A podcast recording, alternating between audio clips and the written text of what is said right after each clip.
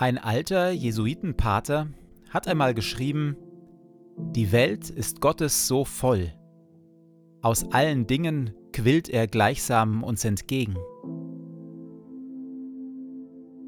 Mit Hilfe der Lebensliturgien wollen wir deshalb Gott aufspüren in dieser Welt und in unserem Leben und uns von ihm, von Gott, Rhythmus und Ziel vorgeben lassen für unseren Tag. Wir befinden uns immer noch relativ am Anfang der Serie Beten, eine Reise in die faszinierende Welt des Gebets.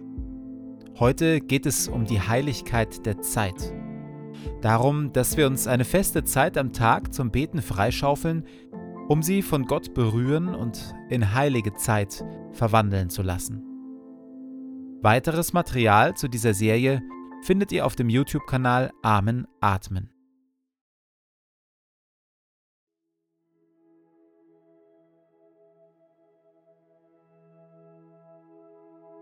Jeden Morgen ereignet sich im kleinen Ostern. Leuchtet der Ostermorgen in unser Leben hinein. Jeden Morgen drängt Gott aufs Neue alle Kälte und Dunkelheit zurück, wälzt den Stein vom finsteren Grab und erschafft uns neue Zukunft.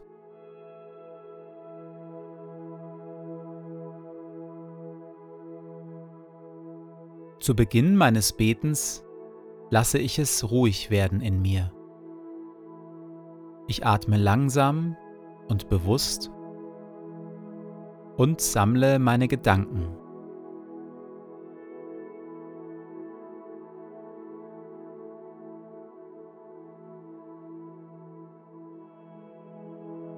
Herr, du bist hier, jetzt, in diesem Moment und schaust mich liebevoll an.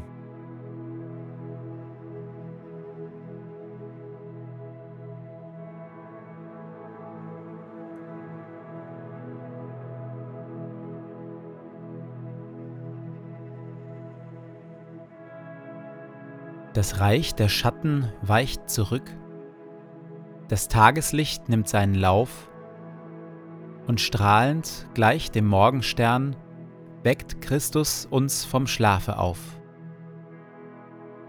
Du, Christus, bist der helle Tag, das Licht, dem unser Licht entspringt, Gott, der mit seiner Allmacht Kraft die tote Welt zum Leben bringt.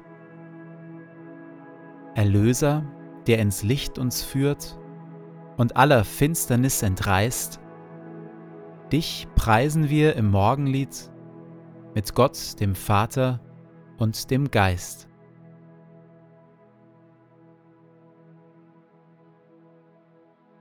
Für jeden und jede von uns gilt, unsere Zeit ist begrenzt. Niemand von uns hat unbegrenzt Zeit zur Verfügung. Und deshalb ist unsere Zeit so kostbar. Wenn wir im Glauben und im Gebet wachsen wollen, dann spielt unsere kostbare, begrenzte Zeit eine wesentliche Rolle. Denn Gebet braucht Zeit. Aufmerksamkeit für Gott braucht Zeit.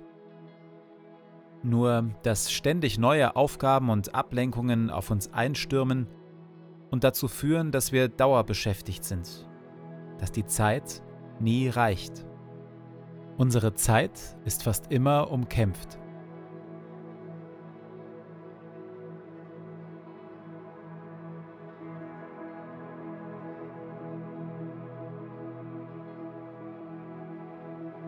Wir hören Worte aus dem Lukasevangelium Kapitel 10.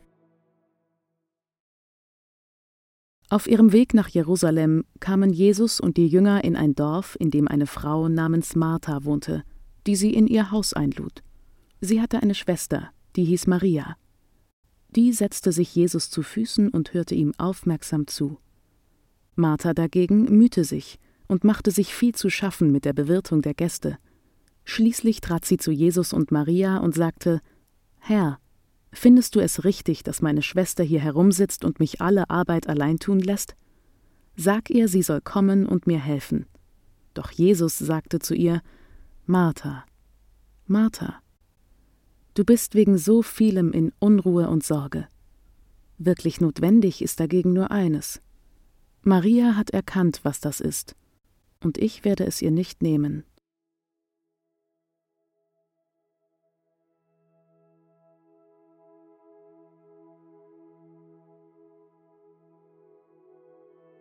Beinahe alle von uns ringen mit übervollen Tagen. Es gibt so vieles, was wir tun müssen oder tun sollten oder tun wollen. Unsere To-Do-Listen sind voll, unsere Schreibtische ebenfalls, dazu die Wohnung, die aufgeräumt gehört, die Oma, mit der wir dringend mal wieder telefonieren sollten, Ehepartner, Kinder, Eltern, Freunde, Nachbarn, Menschen in Not, alle wollen unsere Zeit. Und dann gibt es ja auch noch die sozialen Medien und Netflix und das Checken von Nachrichten und Urlaubsplanungen und das eigene Hobby und so weiter und so weiter. Wie sehen meine Tage gerade so aus? Was stürmt zurzeit besonders auf mich ein? Womit verbringe ich den Großteil meiner Zeit?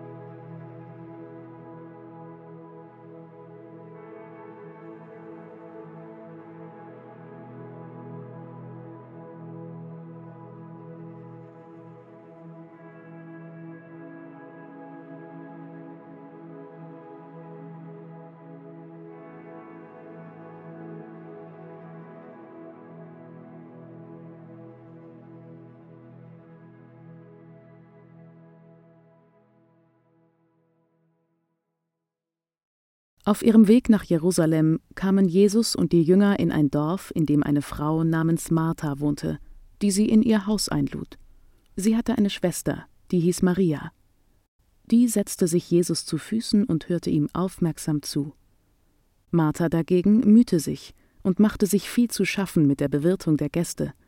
Schließlich trat sie zu Jesus und Maria und sagte Herr, Findest du es richtig, dass meine Schwester hier herumsitzt und mich alle Arbeit allein tun lässt? Sag ihr, sie soll kommen und mir helfen. Doch Jesus sagte zu ihr, Martha, Martha, du bist wegen so vielem in Unruhe und Sorge. Wirklich notwendig ist dagegen nur eines. Maria hat erkannt, was das ist, und ich werde es ihr nicht nehmen.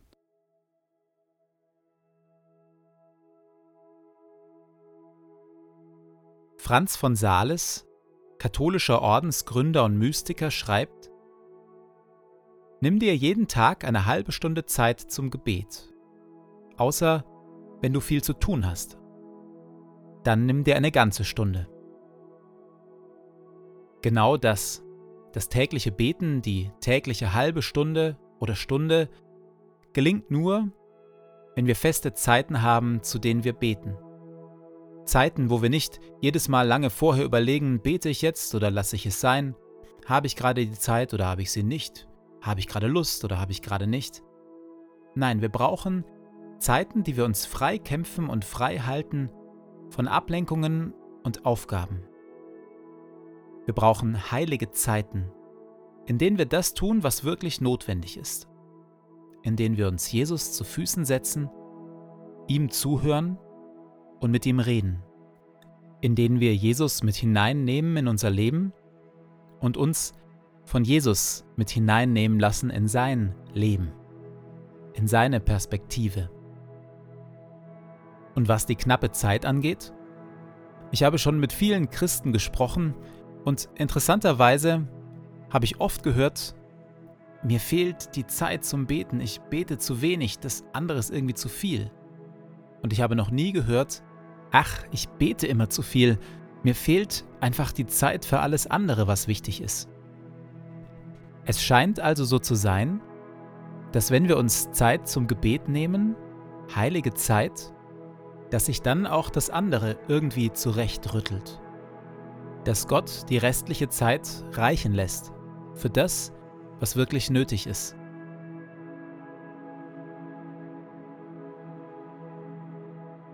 Habe ich solch heilige, feste Zeiten? Und wenn nein, welche Zeit am Tag will ich mir dafür freikämpfen und frei